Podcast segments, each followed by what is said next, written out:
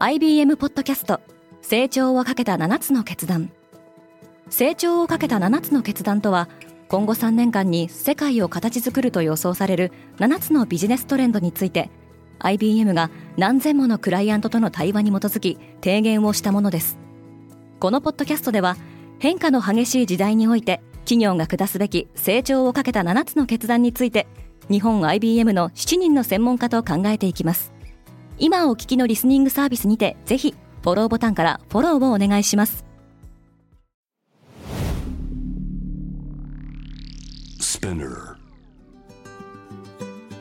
おはようございます。山本ソニアです。12月21日火曜日。世界で今起きていること。このポッドキャストではニューヨークのニュースルームから今まさに発信されたニュースレターを声でお届けします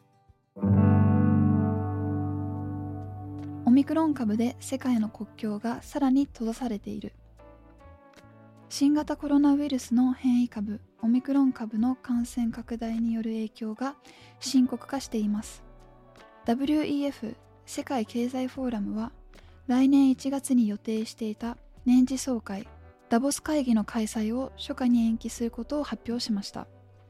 またイスラエルでは新たに10カ国が渡航禁止対象に追加されカナダ東部のケベック州では学校や民間企業が閉鎖されています。WHO はワクチン接種者もオミクロン株に感染と発表。WHO 世界保健機関はおよそ1年半ぶりに対面での記者会見を開催。テドロス事務局長はオミクロン株の感染がデルタ株よりも速いスピードで広がっているとの見方を示しました。その一方でアメリカ製薬メーカーモデルナは3回目のワクチン接種で急速に感染拡大している COVID-19 変異株に対する抗体が増加するとしておりまた EU はアメリカノババックス製ワクチンの使用を承認しました。ドイツで新しい中央銀行総裁が任命。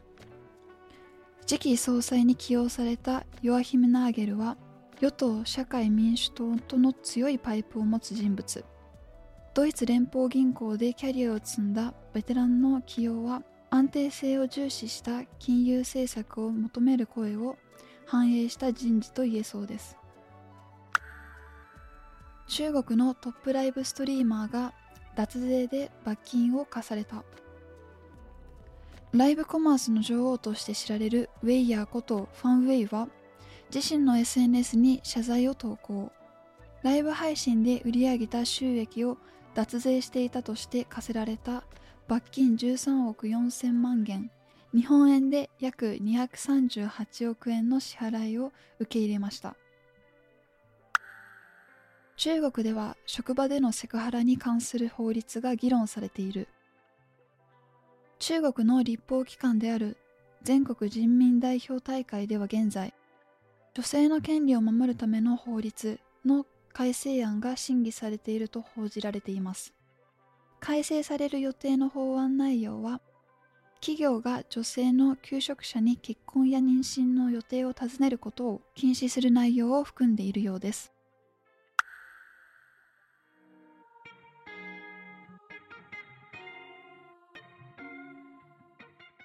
今日のニュースの参照元は概要欄にまとめています面白いと思った方はぜひ Spotify、Apple Podcast、Amazon Music でフォローしてください。クォーツジャパンでは世界の最先端を毎日2通ニュースレターでお送りしています。ぜひこちらも見てみてくださいね。山本ソニアでした。Have a great day!